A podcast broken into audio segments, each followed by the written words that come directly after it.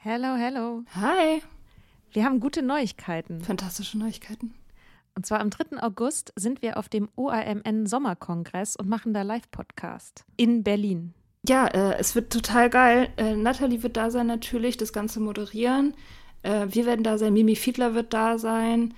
Ähm, es gibt Vorträge, es gibt Musik. Das wird richtig spitze. Genau. Und es gibt auch noch ein paar Tickets, aber ihr könnt auch Tickets gewinnen. Und zwar, Wenn ihr eine Mitgliedschaft abschließt auf unserem Steady-Newsletter, den wir euch natürlich auch in jeder Folge und auf Instagram und überall verlinken, müsst ihr eine Mitgliedschaft abschließen.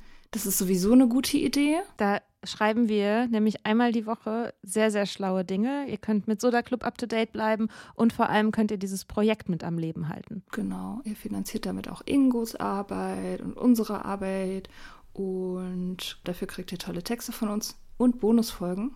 Es sind jetzt auch schon ganz schön viele Inhalte da, weil wir machen das ja schon eine ganze Weile. Das heißt, wenn ihr jetzt eine sportbillige Mitgliedschaft abschließt, dann kriegt ihr ja die ganzen Inhalte quasi der letzten, weiß ich nicht, zwei Jahre oder so, jede Woche, also hunderte Sachen, alle gleichzeitig. Das ist total krass. Wenn ihr eine Mitgliedschaft abgeschlossen habt, könnt ihr uns eine E-Mail schreiben, schreiben, warum ihr gerne am Sommerkongress teilnehmen wollt. Und aus all denen losen wir dann die glücklichen GewinnerInnen. Yes. Mach Gut. das jetzt mal. Macht das Mach und das. alle Links findet ihr in den Show Notes. Mother's Day is around the corner. Find the perfect gift for the mom in your life with a stunning piece of jewelry from Blue Nile. From timeless pearls to dazzling gemstones, Blue Nile has something she'll adore. Need it fast? Most items can ship overnight. Plus, enjoy guaranteed free shipping and returns. Don't miss our special Mother's Day deals. Save big on the season's most beautiful trends. For a limited time, get up to 50% off by going to BlueNile.com. That's BlueNile.com. Es gibt doch eigentlich keine schönere Jahreszeit zum Daten als den Frühling. Deshalb wollen wir euch Hinge vorstellen. The Dating App designed to be deleted. Hinge ist gemacht für Menschen, die es ernst meinen. Und zwar unabhängig von deiner sexuellen Orientierung oder Geschlechtsidentität. Du legst ein ausführliches Profil an mit deinen gewählten Pronomen, kannst dafür sogar Sprachnachrichten und Videos aufnehmen. All das hilft dem Algorithmus, dir die Menschen anzuzeigen, mit denen du besonders kompatibel bist. Und wenn du unsicher bist, wie du ein gutes Gespräch anfangen kannst, machen dir die Prompts den Einstieg viel leichter. Prompts sind kurze Fragen, mit denen du dein Profil tunen kannst, mit denen du dich so zeigen kannst, wie du wirklich bist. Und dies deinem Gegenüber ermöglichen, gleich ein authentisches Gespräch anzufangen. Hinge hat Prompts speziell für die LGBTQIA-Plus-Community entwickelt. Zum Beispiel, welche queeren Orte deine Favorites sind oder wie Gender Euphoria für dich aussieht. Also, wenn du noch auf der Suche nach authentischen Verbindungen bist, lad Hinge runter und probier die Prompts aus.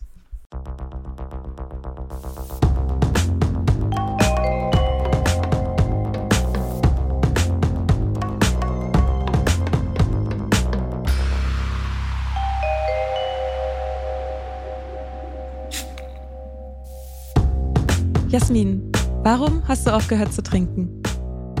Ähm, also ich glaube, mein Hauptgrund waren die Kater. Also halt das typische, ähm, na, wie heißt es jetzt nochmal?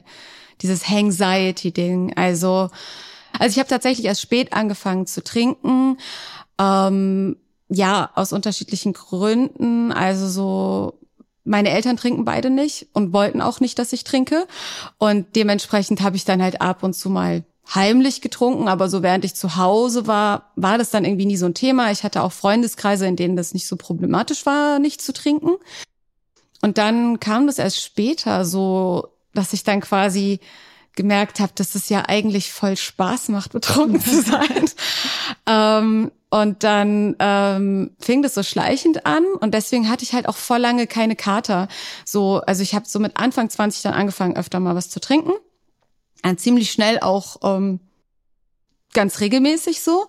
Aber halt, ja, wie gesagt, mit wenig Katern, wo andere dann schon anfingen, Kater zu haben, weil die halt schon ein paar Jahre mehr dabei waren. So, ne? Also ich weiß nicht, was da so eure Theorie immer ist oder ob es dazu auch Forschung gibt oder so, aber immer dieses so, ja, ab 30 werden die Kater schlimmer oder sonst was. Ich glaube ja immer, es hängt damit zusammen, wie viel du halt schon gesoffen hast. So.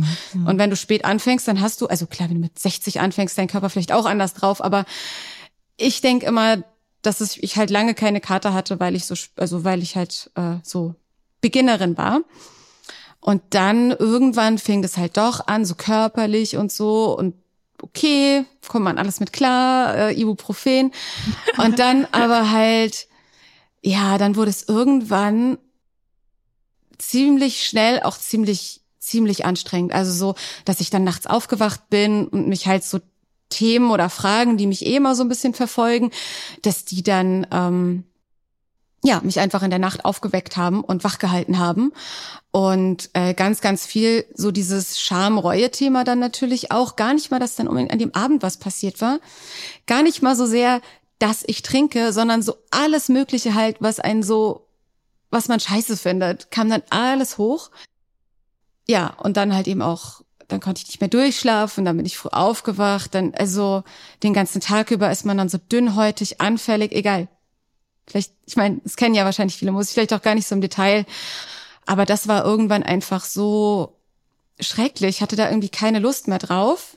Ähm, und dann kam dazu, dass mein Freund halt ähm, immer wieder mal so angemerkt hat, und wann hörst du auf zu trinken? Weil, ich glaube auch, weil wir später noch kommen, er halt auch eine Trinkgeschichte hat und ähm, dann aufgehört hat.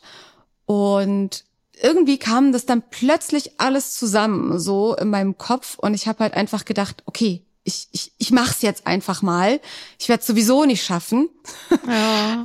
ähm, also kann ich es auch trotzdem einfach mal probieren, irgendwie so. Geiler Trick. Ich hatte irgendwie. ich werde es eh nicht schaffen, also kann ich es auch probieren.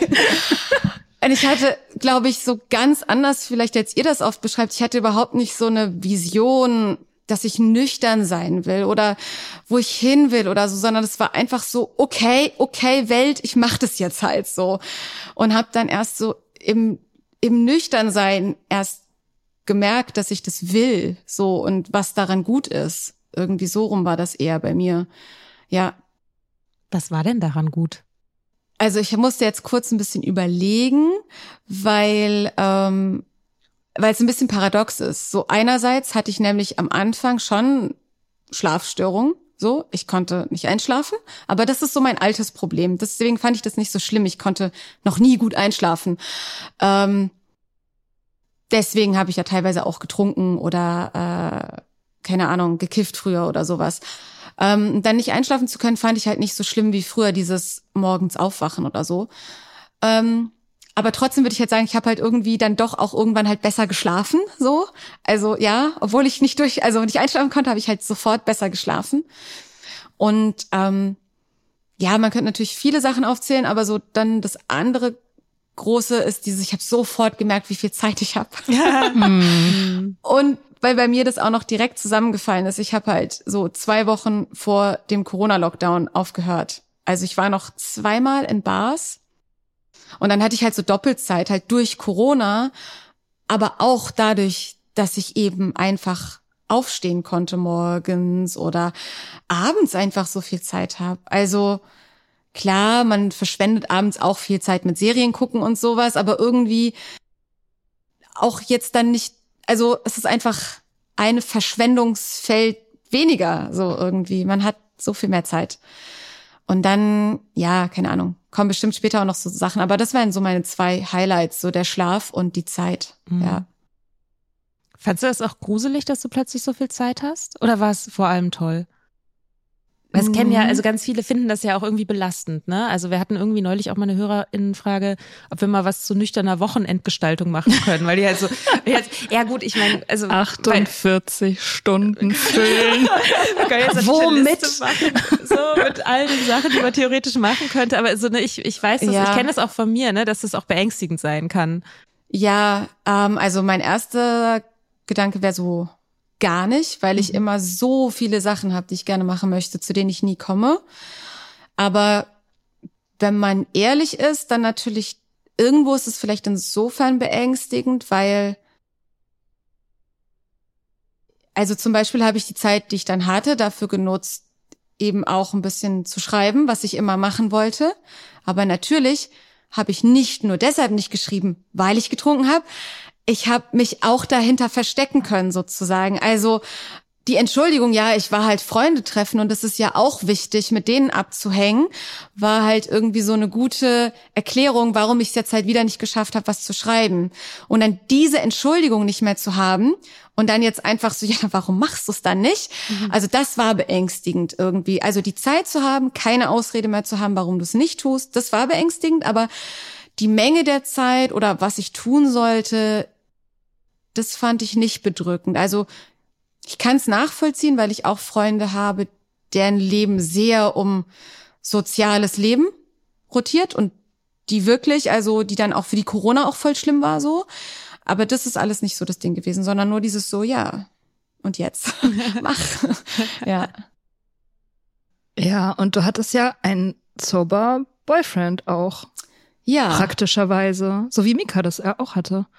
Ja, der war nicht sober, der war abstinent. Naja, stimmt, stimmt. Das ist ja. schon nochmal ein Unterschied. Ähm, ich meine, ich, also weil er ja irgendwie nie wirklich. Äh, genau, er hatte. Nie, aber trotzdem erklär nochmal, was für dich das dann anders bedeutet. So. Also der hatte halt nie ein Thema damit. Also klar hatte der schlechte Erfahrungen mit Alkohol gemacht in der Jugend. Seine Aussage dazu war, naja, wer halt, wer nicht. so. Und muss man auch, ja, stimmt.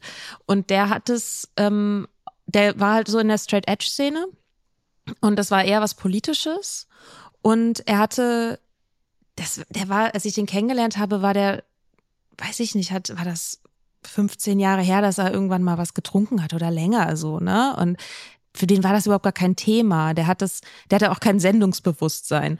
Als ich aufgehört hat, habe, hatte ich ja ein enormes Sendungsbewusstsein. Ich meine, hallo, willkommen im Podcast. So, ne? also, ähm, und wollte die ganze Zeit darüber reden. Ich wollte die ganze Zeit darüber reden und so. Und das war einfach ein, und dieses, ja, diese Vision von, von der Nüchternheit und was das für mich bedeutet und wie das ist, so eine Sucht zu überwinden und so.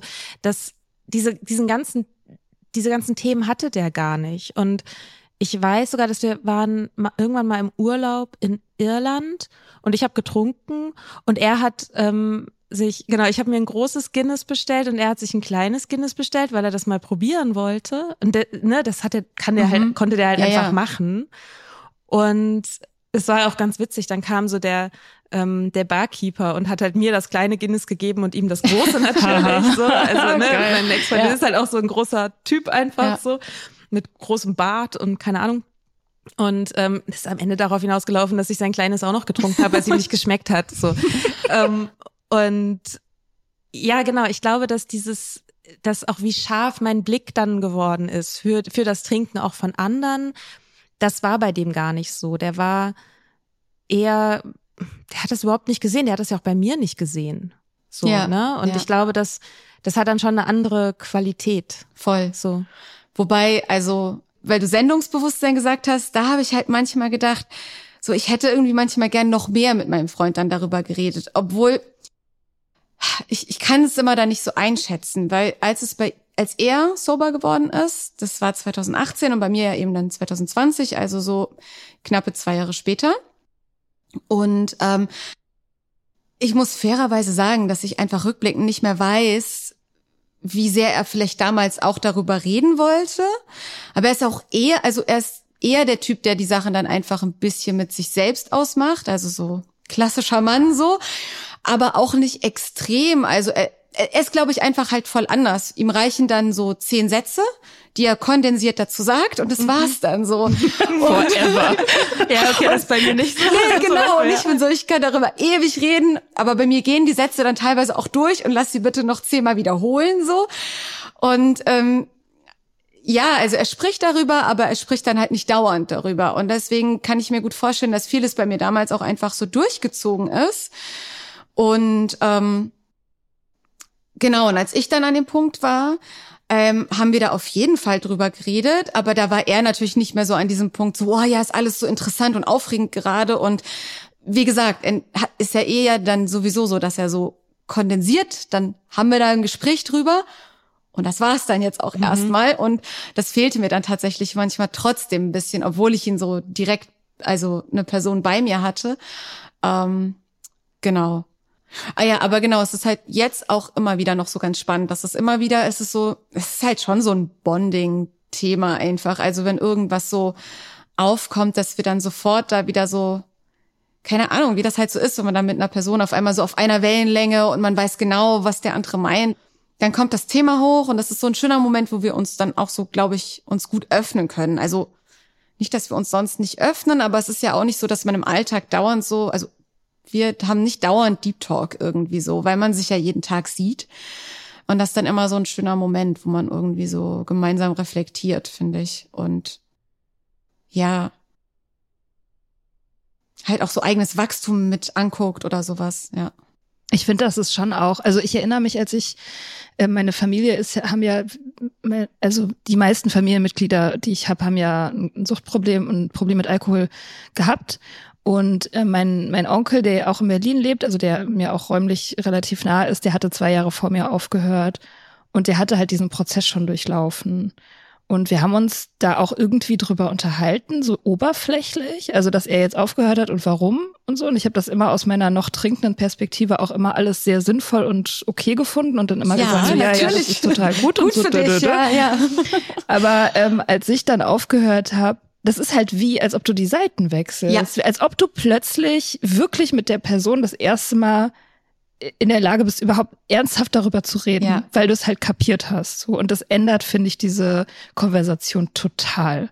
Und wir hatten dann auch, also ich und mein Onkel hatten dann auch so eine Phase, wo wir da permanent drüber geredet haben. So, und, und auch ganz anders als vorher natürlich, mhm. weil ich es halt verstanden habe. Das ist, als ob du plötzlich halt eine Sprache kannst, die du vorher ja. nicht konntest. Absolut. So. Ja. Aber ihr seid ja auch, also du und dein Freund, ihr seid ja auch schon super lang zusammen, ne? Mhm. Und wie waren das, als ihr beide noch getrunken oder konsumiert habt, wie auch immer? Wie, wie, wie war die Beziehung da so? Und weil irgendeinen Grund wird es ja auch gehabt haben, dass er dann aufgehört hat und so. Ja, also ähm,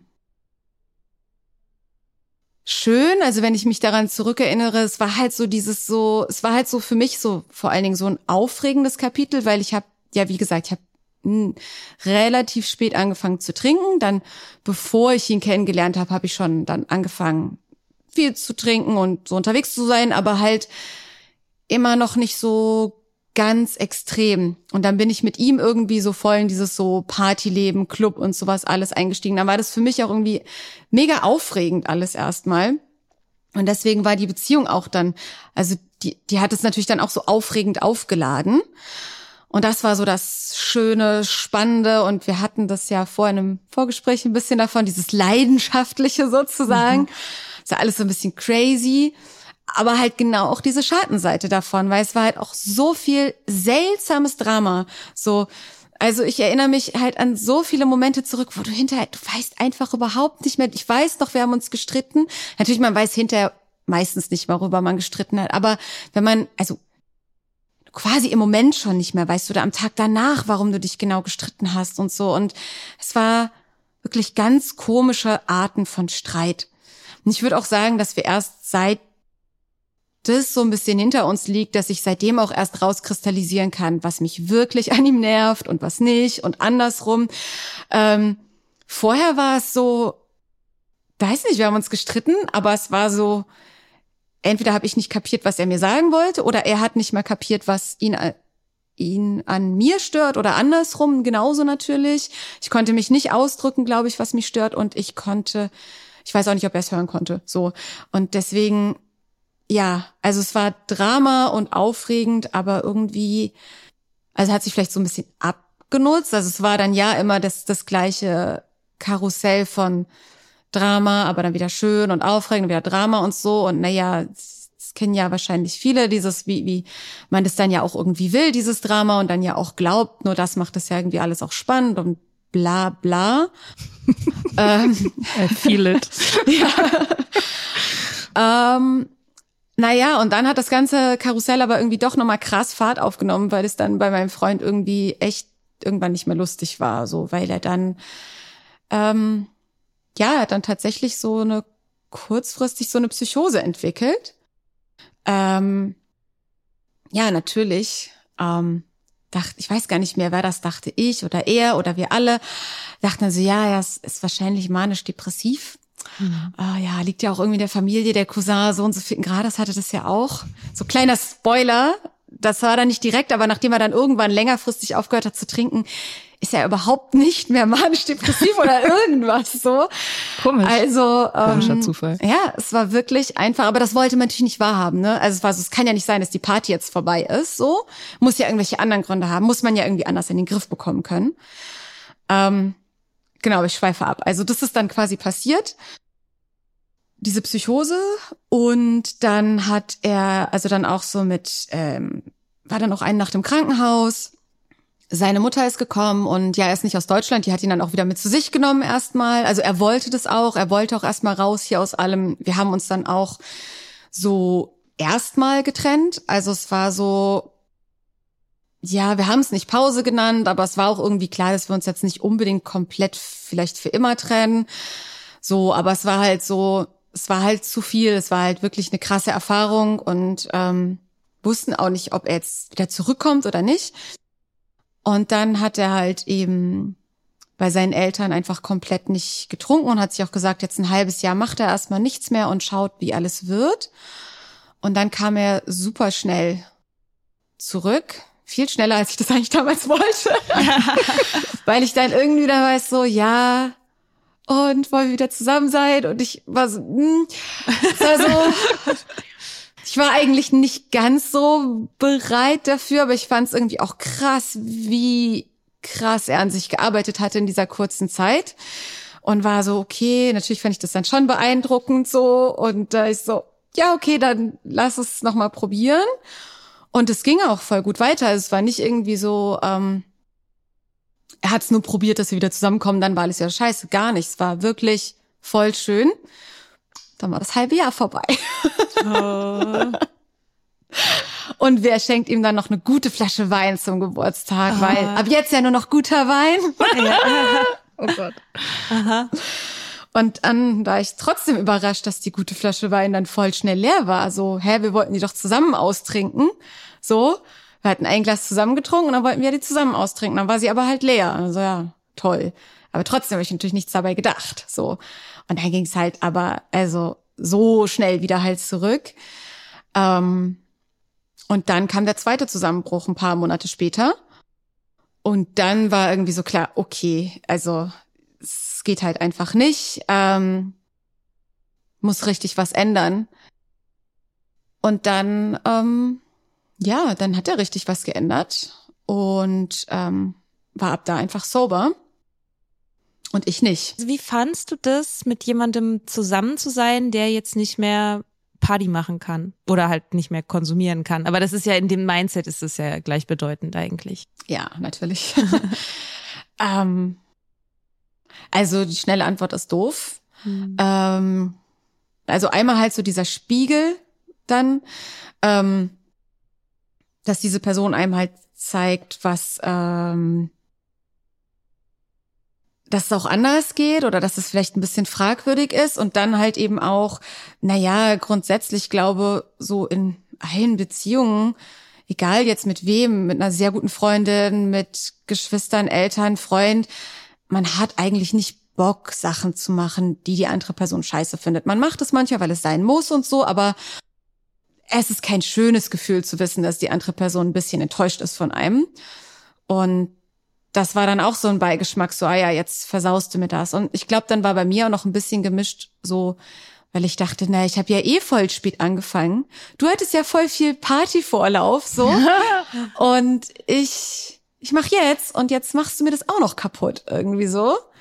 Also, das war, glaube ich, auch so ein starkes Gefühl. Ich konnte überhaupt nicht sowas sehen, wie dass es vielleicht auch für mich gut wäre, ähm, das nicht zu machen. Nee. Hast du mal überlegt, also gab, war das mal auf dem Tisch, dass du aufhörst für ihn, also dass du das zurückschraubst? Ja, ja, voll. Das war also, ähm, also dieses letzte Mal, wo er dann aufgehört hat, ja, da war das voll auf dem Tisch und das war auch dann so, also ähm, das war dann wirklich ein bisschen so eine komische Situation, dass er sich das dann, ah, hatte er sich das von mir gewünscht, da habe ich gesagt, ich mach das oder so. Ich weiß es nicht. Das war aber auch so ein bisschen, zwecklos, weil ich habe nicht aufgehört. Ich habe das dann einfach so ein bisschen gesagt. Ich würde, aber ich weiß nicht mal, ob ich ihm versprochen habe, ich würde nicht. Es war ganz seltsam. Also es war so ein Monat, würde ich mal sagen, oder anderthalb, in denen das so eine Grauzone war zwischen so äh, denkt er jetzt eigentlich, ich trinke nicht oder, oder will er das oder so? Und dann war irgendwann klar, nee, ich mache jetzt halt weiter und du machst deins. Aber auf jeden Fall war das dann so, wenn wir uns sehen, abends habe ich nicht getrunken. Und wenn wir uns nicht gesehen haben, dann habe ich getrunken mit Freunden. So, das hat sich eigentlich auch so eingependelt. Es war kein Verstecken, er wusste, dass ich trinke und wenn es sich mal ergeben hat, dass er spontan doch kam, nachdem ich Freunde getroffen habe, dann war das für ihn klar, dass ich auch wahrscheinlich was getrunken habe, aber ich habe das sonst schon versucht zu trennen, so und habe dadurch dann auch zu Hause nicht mehr getrunken oder sowas, ja. Habt ihr euch dadurch voneinander entfernt? Nee. Mm -mm. Ähm, weil ich eher so das Gefühl habe, dass es trotzdem eine Art Annäherung war, weil ich das dann irgendwie schon gut fand, glaube ich, dass es so weniger und irgendwie auch kontrollierter in einem anderen Rahmen stattgefunden hat, so. Ähm, nee, und ich glaube auch deshalb hat sich nicht wie Entfernen angefühlt, weil er ja auf einmal viel erreichbarer war, so. Also es war halt eine neue Nähe, die ich eh nicht kannte, so. Wobei so von wegen Nähe, also manchmal ist halt dann doch komisch, ne? Also manchmal denke ich schon, dass er natürlich über manche Dinge und ich auf jeden Fall auch dann doch offener geredet hat. Also ich weiß, eine falsche Offenheit, aber irgendwie dann ja trotzdem offener, wenn man getrunken hatte oder halber oder was weiß ich was. Und das ist manchmal, denke ich, so, ja gut, wir sind, also auf einer gewissen Weise sind wir uns näher geworden, aber wir sind auch in manchen Dingen verschlossener als, also früher gab es da manchmal einfach so einen Moment, wo man einfach so eine ganz krasse Verwundbarkeit gezeigt hat in diesem Moment, aber das war ja auch nicht immer echt, ne? Die war ja halt so voll weinerlich dann auch manchmal. Aber trotzdem, manchmal denke ich so, ja, okay, so eine andere Art von Nähe, an der, äh, die, die, die müssen wir uns jetzt noch zurückerobern wieder, sozusagen. Also ich glaube nicht, dass das nur geht, wenn man betrunkener High ist, aber das ist etwas, was, glaube ich, auch erstmal ein bisschen verloren geht. Also mir auf jeden Fall und ihm, glaube ich, auch beim Nüchtern werden. Eher erstmal wieder so ein bisschen wieder zu und dann langsam wieder auf, sozusagen. Ja. Ja, dieses, dieser komische betrunkene oder high Deep Talk, ja, dieses ja. Enthemmte, das meinst du, ne? Genau. Ja. Ja, ich, ja, Plötzlich ich weint man wegen irgendwas aus der Kindheit und das ist mir jetzt halt nüchtern nicht passiert, so. Ja. Aber man kann natürlich diese Sachen trotzdem hervorholen und vielleicht auch trotzdem weinen, aber es ist halt irgendwie anders und es braucht auch, also auf jeden Fall für mich und auch für ihn Zeit, in der, also nüchtern zu sein, bis man wieder an diesen Punkt kommt. Also bestimmt nicht für alle, aber so wie wir halt umgehen mit Gefühlen oder Schwächen auf jeden Fall. So, ja. Ja, du machst es halt unbetäubt, ne? Es ist halt, es kostet halt irgendwie mehr Ja. und es kostet Mut und Überwindung und so. Das hast du halt alles beim Trinken nicht, weil du eh nichts fühlst, also Mhm. oder halt halt betäubt bist, so. Oder wenn man ja eben auch, also ich habe halt auch viel getrunken, genau um das zu tun, um halt eben über meine Gefühle zu sprechen, so. Und dann natürlich, als ich aufgehört habe, war erstmal so, äh, ja, und wie macht man das jetzt eigentlich? Ähm, ja. Weil ich glaube, ich habe auch vorher gar nicht so viel. Also ich hatte immer so schon so gute Gespräche auch mit Freundinnen, aber ich hab's, also ich erzähle schon voll oft einfach die Sachen nicht, die mich wirklich krass beschäftigen. Und ähm, das hat es dann schon, also es hat, das war dann schon so ein kleiner Umweg über den Alkohol, der das dann schon manchmal so geschafft hat. Und jetzt halt, es ist schon irgendwie so, ja, okay, wie macht man das jetzt eigentlich trotzdem? Also, es ist nicht so einfach. Ja. Ja, man schlittert nicht so rein, ne? Also ich weiß auch, dass ich hatte auch so eine Trinker, so eine Trinkbeziehung irgendwie und also sicherlich nicht nur eine, aber an eine denke ich gerade konkret, so wo ich schon auch immer die Momente, wenn wir beide betrunken waren, irgendwie auch genossen habe, weil halt diese, ne, diese, diese Spannungen, die sonst im Alltag vielleicht da sind, sind weicher und man, manchmal rutscht man dann halt in so ein, in so besoffene Offenbarung rein. Ja. So. Und man hat das Gefühl, man hat gar nicht mehr so wirklich die Wahl, weil etwas offen, etwas in einem offenbart sich einfach. Und wenn man weiterhin Herren über seine, über die eigenen Sinne ist, dann schlittert man da nicht so im Normalfall, ne? Und deswegen ist es viel mehr eine, eine bewusste Entscheidung, sich zu öffnen, als irgendwie was, was einfach so passiert. Genau, und ich meine, so sehr man das natürlich dann manchmal vermisst, natürlich dann trotzdem immer so dieser Reminder, man schlittert da rein, aber dann rutscht man ja da voll oft auch aus, so. Oder ähm, also in der Beziehung, aber auch, also auf unterschiedliche Wege. Also ich denke auch nur einfach, wie oft habe ich mich auch geöffnet und das schon auch hinterher bereut. Also mhm. ich öffne mich gerne manchen Menschen, aber ich bin auf jeden Fall kein Mensch, der sehr gerne so allen möglichen Leuten alles Mögliche erzählt. Und ich habe es einfach sehr oft auch scheiße gefunden, dass ich dann, in dem Moment war es voll schön, mich zu entlasten, äh, in diesem reingeschlittert sein mit irgendwem. Und am nächsten Tag dachte ich, oh, jetzt weiß die das über mich. Das will ich gar nicht mhm. so. Also, ja.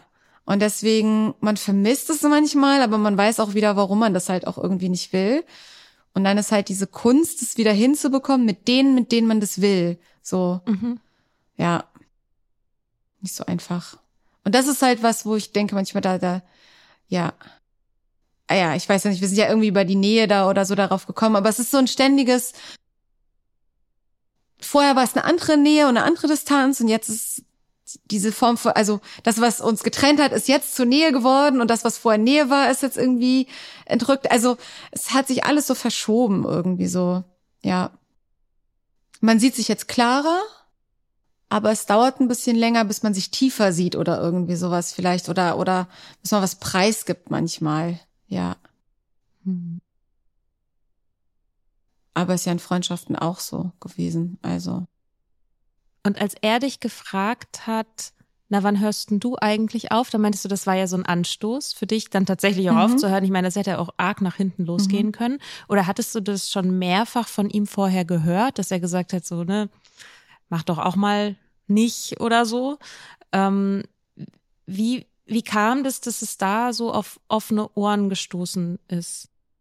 Das weiß ich wirklich nicht. Ja, er hatte das vorher die ganze Zeit immer wieder gesagt, aber immer nur so ganz so, ganz leicht zu fallen lassen. Also, ähm, und da irgendwie, wie gesagt, ich glaube, weil ich einfach mit dieser Anxiety so fertig war, und auch mit diesem Gefühl, ich krieg einfach die Sachen nicht geschafft, auf die ich Bock habe in meinem Leben, dass ich dann irgendwann so dachte, ja gut, dann vielleicht probiere ich das jetzt halt auch mal aus, so, mhm. ja.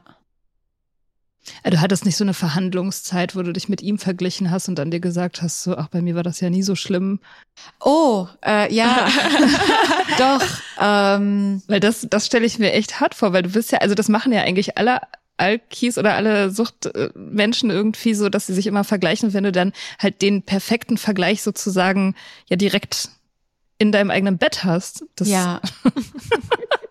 ja, voll. Also das auf jeden Fall. Und das hat es ja vielleicht, also ist halt paradox. Ich glaube, ohne ihn wäre ich nicht auf die Idee gekommen, wirklich aufzuhören. Ich hätte zwar diese ganzen nervigen Nebenerscheinungen gehabt, aber hätte halt gedacht, ja, das ist dann halt so. Ähm, weil er aufgehört hat, habe ich so gedacht, ja, man kann ja auch aufhören, wirklich so. Ähm, aber auf der anderen Seite hatte er ja halt eben so eine ganz andere Geschichte. Also Du hattest ja noch keine Psychose. Ich meine, hallo?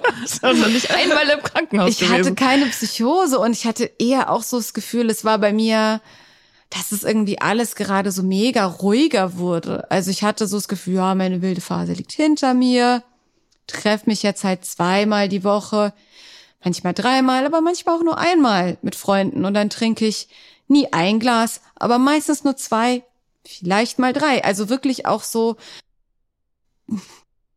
schon eigentlich über WHO, auf jeden Fall. really? Aber durchaus auch einige Wochen am Stück, wo auch nicht über WHO sozusagen. Also so, wo man so denkt, läuft doch, kann man doch so weitermachen. Und dann halt eben in diesem Abgleich mit ihm, wo ich dann sagte, ja, okay, das ist dann halt, also ich wollte ja auch bei ihm am Anfang, ich weiß gar nicht, habe ich vorhin jetzt so nicht gesagt, aber ich wollte ja auch bei ihm am Anfang gar nicht wirklich wahrhaben, dass er wirklich Alkoholiker ist, sondern ich dachte, ich weiß nicht, ich habe es erst auf andere Substanzen geschoben, dann ähm, keine Ahnung, wie gesagt, war das ja auch so, ja, ach, ein halbes Jahr Pause und danach ist ja dann alles eh wieder gut.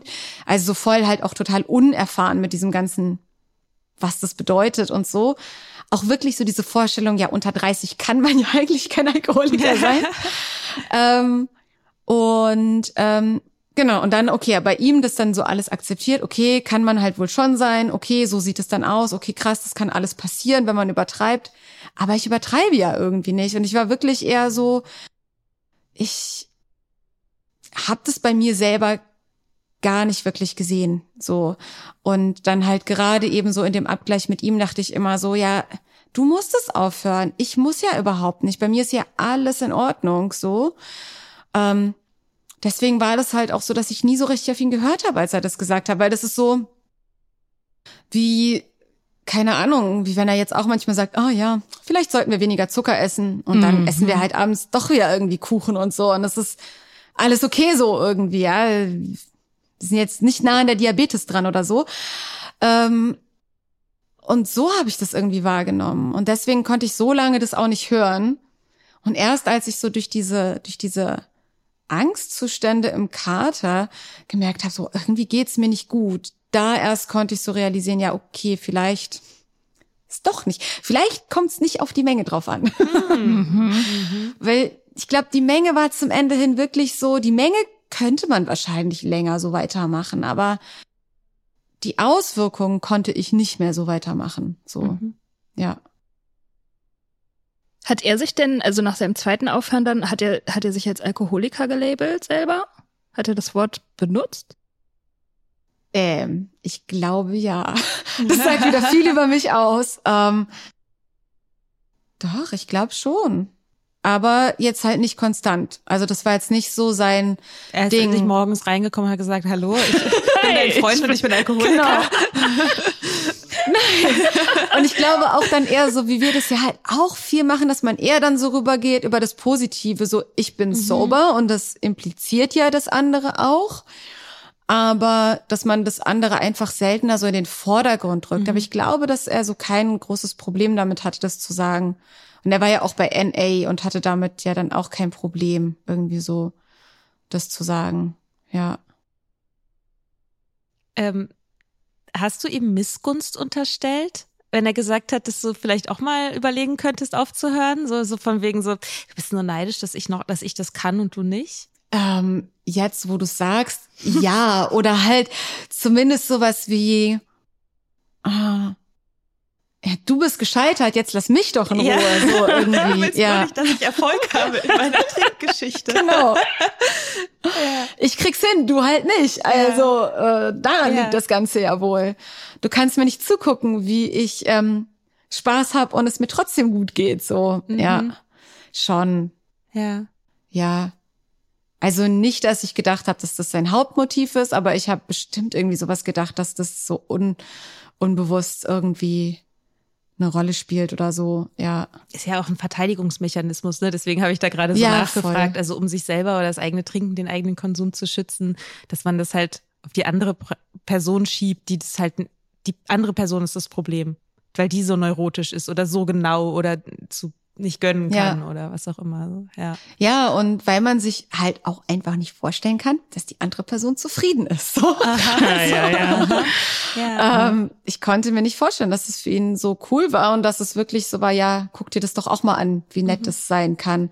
So, Jetzt, wenn ich Leuten vielleicht auch, also ich glaube, ich sage selten sowas wie, probier das doch mal aus, aber ich weiß, dass ich, also für einige Leute bin ich auf jeden Fall die Person, zu der sie kommen, wenn sie darüber reden wollen. so mhm. Und dann, ich weiß nicht, ich tue mich immer schwer damit, sowas zu sagen, wie probier das mal aus, aber irgendwie in gewisser Weise tut man es dann ja doch, wenn man davon so positiv redet, so, ne?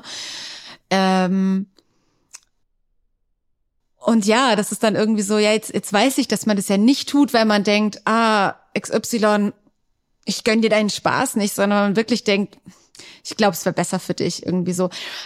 Oder wenn ich irgendwas Missgünstiges denke, dann eher sowas wie, es nervt mich, dass du denkst, dass es mir keinen Spaß macht oder sowas. Also ich, also ich glaube, mhm. das einzig Missgünstige ist manchmal, dass ich so denke, jetzt komm mal auf die andere Seite, damit du siehst, dass es hier echt besser ist, sozusagen. Mhm. Das habe ich schon manchmal, dass ich nicht ganz so da drüber stehe, so irgendwie und so denke, ja, dass es mich stört, was gar nicht mal, dass andere denken, äh, weil sie so viel getrunken hat, sondern dieses, dass sie denken, dass ich es halt nicht kapiere. ich weiß jetzt nicht, ja. Ja, dass sie halt denken, dass es ein ständiger Verzicht und ein ständiger Kampf ist. Und man wird, also ich werde ja von Zeit zu Zeit auch mal so gefragt, ähm, ja, darfst du das jetzt nie wieder? Ja. Und äh, denkst, vermisst du das nicht? Führt dich das nicht in Versuchung? Denn da schwingt halt immer schon so die Vorstellung mit, dass du halt dich total unter Kontrolle halten musst, weil du es immer noch so toll findest. Mhm. Und du merkst halt, die anderen Leute können sich nicht vorstellen, dass du es wirklich besser findest. Mhm. So. Genau. Und da will man irgendwie, ich weiß nicht, ist ja auch so ein Ding, ich will halt auch ungerne irgendwie so schwach dastehen. Und obwohl man ja eigentlich dann stark ist, so, auf eine absurde Weise finden die einen ja stark, aber natürlich denken die auch irgendwie, vielleicht man ist schwach, weil man ja mal das Problem hatte. Aber auch das ist nicht das, was mich stört, sondern eher so dieses, ja, was du gesagt hast, dass die so denken, man ist im ständigen Kampf und man ist unzufrieden und man möchte eigentlich so also ja, doch, ich würde mir dann schon manchmal wünschen, dass die dann so richtig sehen und merken und spüren, so nein, es ist eine Freude, hier zu sein irgendwie. Mhm. Natürlich sehen es auch manche, mit denen ich mich dann unterhalte, deswegen reden die da mit einem. Aber ich habe auch eine Freundin, die auch viel trinkt und naja, keine Ahnung, weil es dann auch manchmal so irgendwie Thema ist. Und da merke ich auf jeden Fall, dass es eher so dieses, die hat auf jeden Fall kein richtiges Problembewusstsein für ihr Trinken.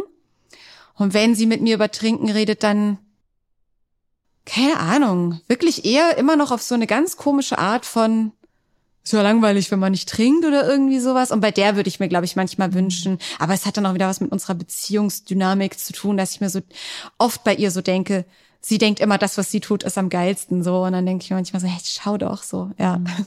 Aber das ist jetzt voll weit und keine Ahnung. Äh, ich kenne es auch, das, was ich so anstrengend finde, ist, wenn man mit TrinkerInnen redet, die trotzdem auch darüber ja reden wollen. Also ja, sonst wäre das Thema ja mhm. irgendwie nicht da.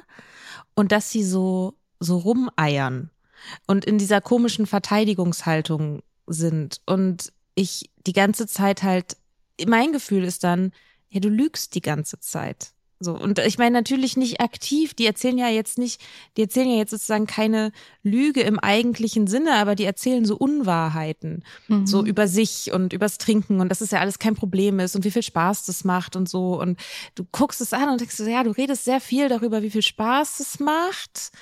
Warum erzählst du mir das? Und mhm. irgendwie dieser, dieser vorauseilende Rechtfertigungsdrang oder so. Wo, und mein, mein Störgefühl ist dann ganz oft so, ja, ich, ich glaub's halt einfach nicht. Ja. So. Ja. Und es ist so ein Unterschied, wenn ich daran denke, ich rede mit Leuten, die, ah, ich hatte so im Herbst oder so ein Gespräch mit einer Freundin, die ich glaube, sie ist dabei zu realisieren, dass sie echt ein Problem hat, so. Ich glaube, aber es wird ewig dauern, bis sie was wirklich tun wird, aber ist egal. Vielleicht überrascht sie mich auch. Ähm, aber sie hat dieses, sie fing so an, das zu realisieren und halt dieses so, ja, ich muss jetzt hier reduzieren und so und dieser klassische Tanz. Aber bei ihr fand ich das einfach so, ich fand das voll schön, weil es war so, mhm. okay, du siehst es, okay, du denkst immer noch, du wirst es kontrollieren können, Du wirst es selber merken. Ich brauche dir jetzt nicht zu erzählen, dass es schwierig, dass es unmöglich ist. Du wirst es einfach merken. Da hat sich das nicht so wie eine Lüge angefühlt, sondern einfach wie so dieses, das ist halt das, wo du gerade stehst. Mhm. Aber wenn ich mit so Leuten rede, die sehr problematisch trinken, das aber einfach immer nur richtig geil finden, aber natürlich nicht, weil sonst würden sie es wie gesagt nicht zum Thema machen so äh, oder sich so sehr für dein Trinken, nicht Trinken interessieren.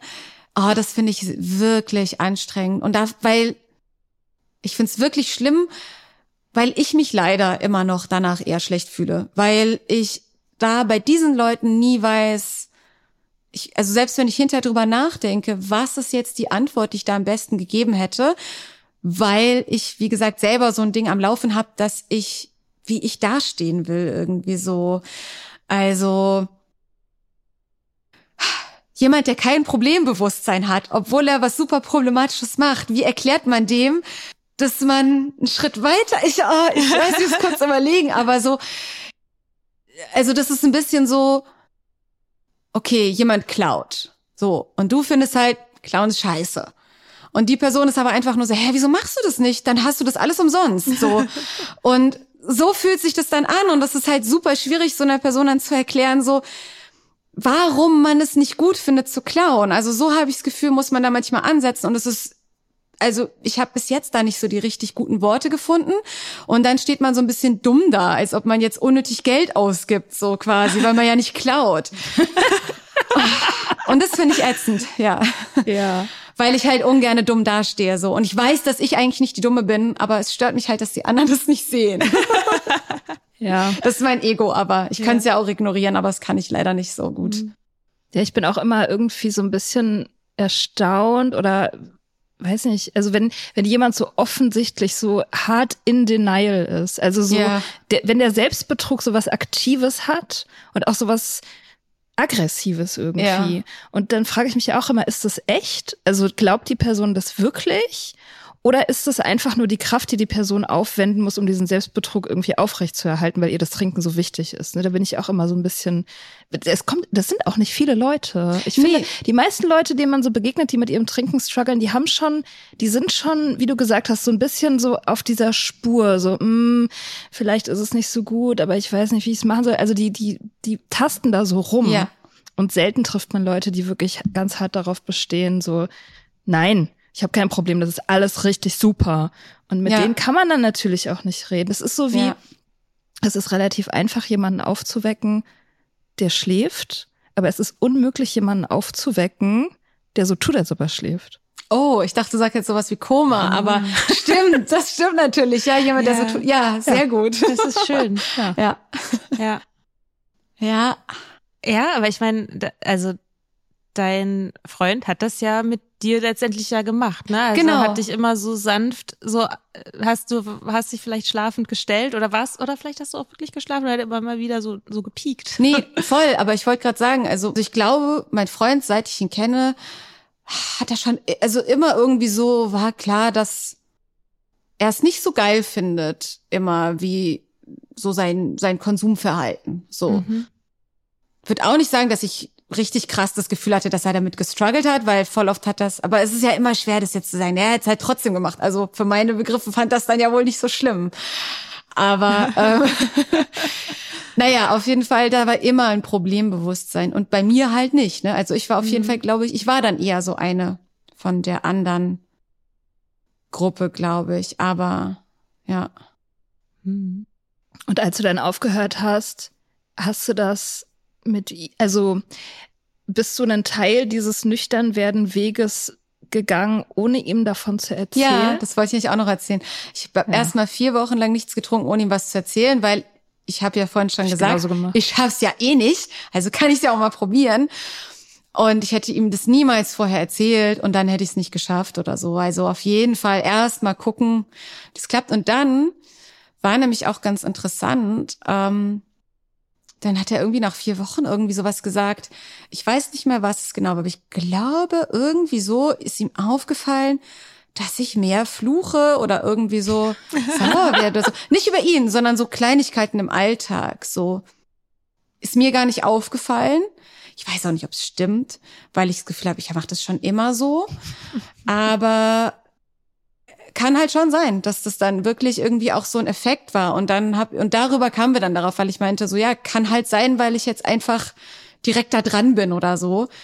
Ich weiß bis heute nicht, ob das stimmt, weil ich so, wie gesagt, ich denke so, das ist doch immer so gemacht. Lustigerweise ist das jetzt auch was, was ihn sehr nervt. Aber er, er hat es ja so gewollt, ja. Selber schuld. Ja.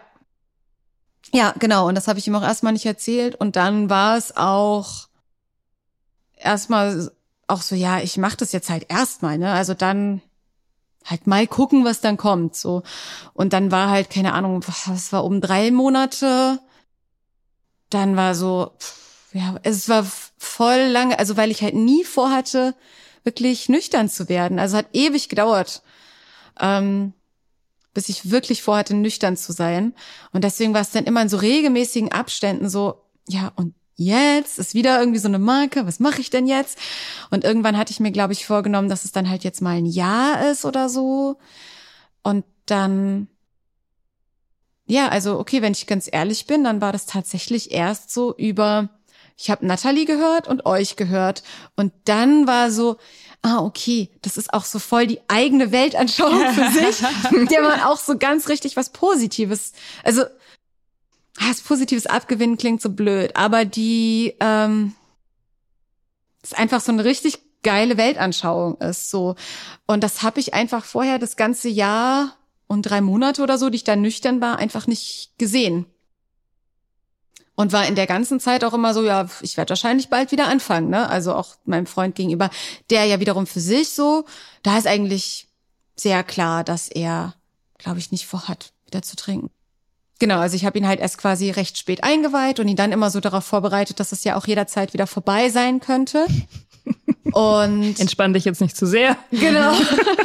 Es kann jederzeit vorbei sein. Und ich glaube, auch in dieser Zeit hatten wir schon so einen Austausch über das Sober-Sein gehabt, so direkt, als ich sober wurde. Aber dann, glaube ich, so ein Jahr ein bisschen stagnierend, weil dann war das so, ja gut, ich trinke nicht, aber ich weiß gar nicht so ganz genau, warum ich nicht trinke. In der Zeit gab es dann nicht so viel Austausch. Und dann erst wieder so, als ich so richtig realisiert habe, warum ich das nicht mehr will.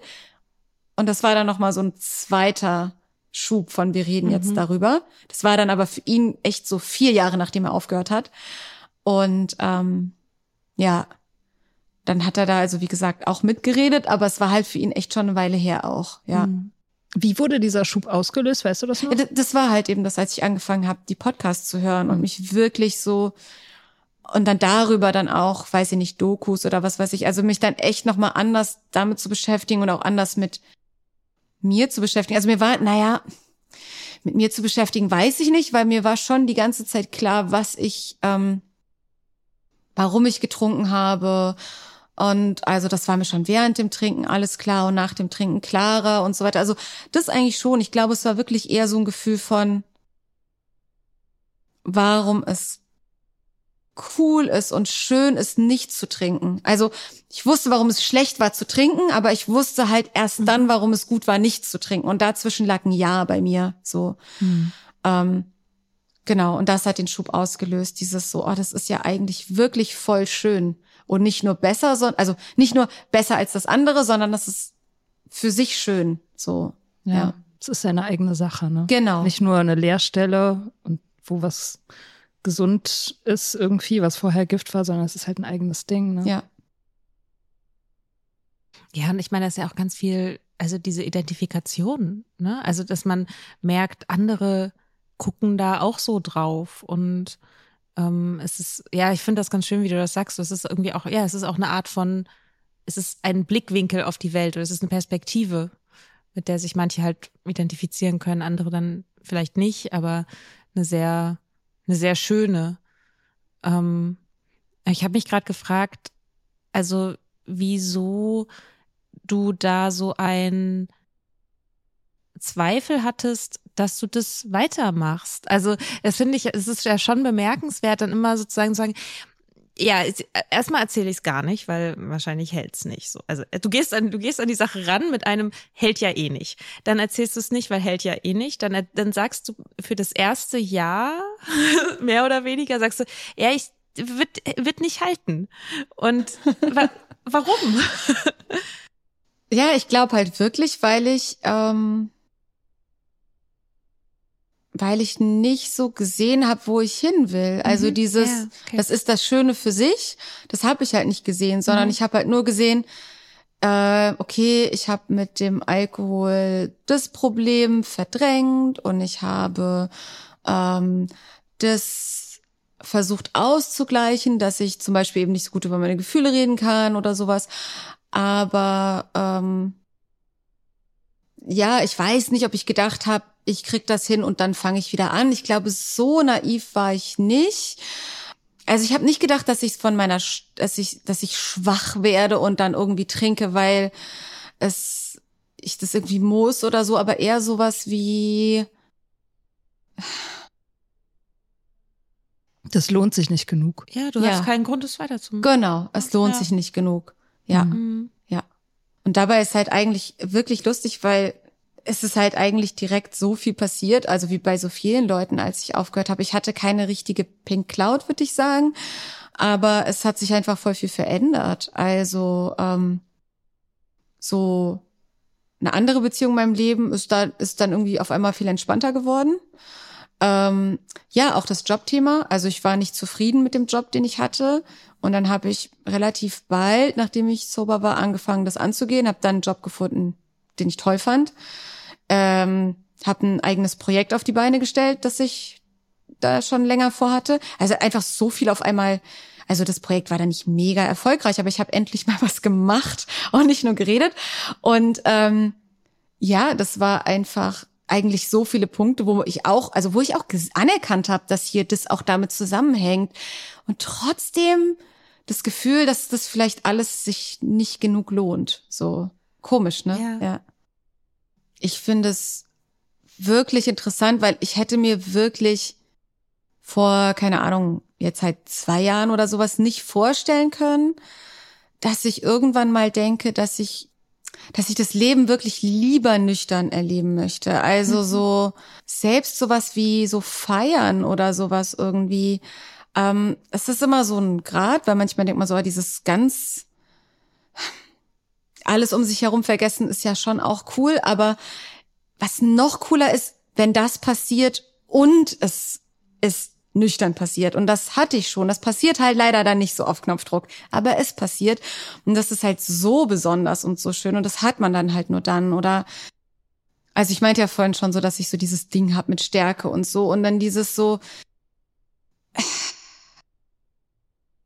dass das jetzt so voll das neue Selbstbild ist. Dieses Gefühl von, ich möchte jetzt auch den Sachen nüchtern begegnen, weil erst dann fühle ich mich wirklich stark so irgendwie, weil ich das dann auch trotzdem schaffe und ja, jetzt finde ich doch keinen richtig guten Abschluss, aber Nee, ich ja, verstehe so. das aber total, was du meinst. Also das ist ja so wie du du kriegst du es ist halt nichts ist nichts ist Show. Alles was du kriegst ist wirklich echt. Das gehört wirklich alles dir. Es ist halt kein Fake. Das ist halt kein Instant äh, emotional Dump. Das ist nicht geliehen. Du zahlst nicht dafür. Es ist halt deins. So. Ja, das und ja, das ist vielleicht auch ein bisschen problematischer Zug von mir, aber ich mm, ich glaube, ich mag auch dieses Gefühl von ich glaube, ich kann alles schaffen, so. Ähm, und das Was hatte ist ich ja daran nicht. problematisch? Naja, weil vielleicht ist es so, ich weiß nicht, vielleicht würden jetzt so manche Leute kritisieren. Ja, man muss ja nicht immer alles schaffen und sowas in der Art, dass man Ach sich hier so so. übernimmt oder sowas. Aber ich mag das Gefühl. Ich mag das Gefühl, ich kann alles schaffen in meinem Leben. Ich kann alle Verantwortung übernehmen. Und das sind halt so Gefühle, die ich auch erst entwickelt habe, seit ich nüchtern bin. Früher habe ich mich, glaube ich, auch lieber versteckt oder irgendwie dieser Klassiker von der Rebellion im Trinken und bla bla bla und das Ganze. Und jetzt so, nein, ich kann allem begegnen. Ich kann alles schaffen, das ist nichts zu groß. Naja, ich denke mal so, vielleicht gibt es schon manche Schläge, die so groß sind. Darüber will ich jetzt so, gibt Sachen, die sind vielleicht zu krass im Leben, aber so alles halbwegs Normale, was das Leben bereithält, dem kann man begegnen, das kann man schaffen. Und dieses Gefühl, ich kann halt alles schaffen, das hatte ich ja vorher nicht, weil ich dachte ja immer so, ich kann, also ich brauche immer irgendwas, um Dinge zu schaffen. Und das ist halt einfach voll schön. Das sind perfekte Abschiedsworte, Abschlussworte, würde ich ja, sagen. total. Ja. Jasmin, vielen, vielen Dank. Dass ja, du da danke, warst. dass ich hier sein konnte. Danke dir. Habt einen schönen Sonntag. ja, ihr auch. Bis Danke. dann. Bye. Ciao.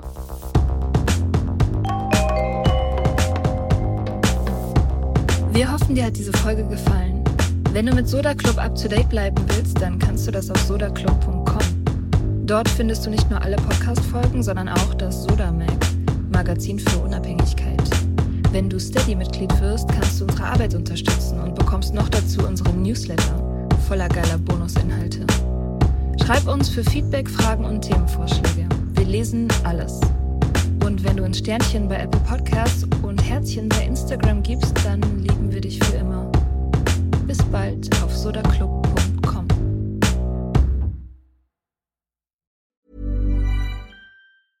A lot can happen in the next three years. Like a chatbot may be your new best friend. But what won't change? Needing health insurance. United Healthcare Tri Term Medical Plans are available for these changing times. Underwritten by Golden Rule Insurance Company, they offer budget friendly, flexible coverage for people who are in between jobs or missed open enrollment. The plans last nearly three years in some states, with access to a nationwide network of doctors and hospitals. So, for whatever tomorrow brings, United Healthcare Tri Term Medical Plans may be for you. Learn more at uh1.com.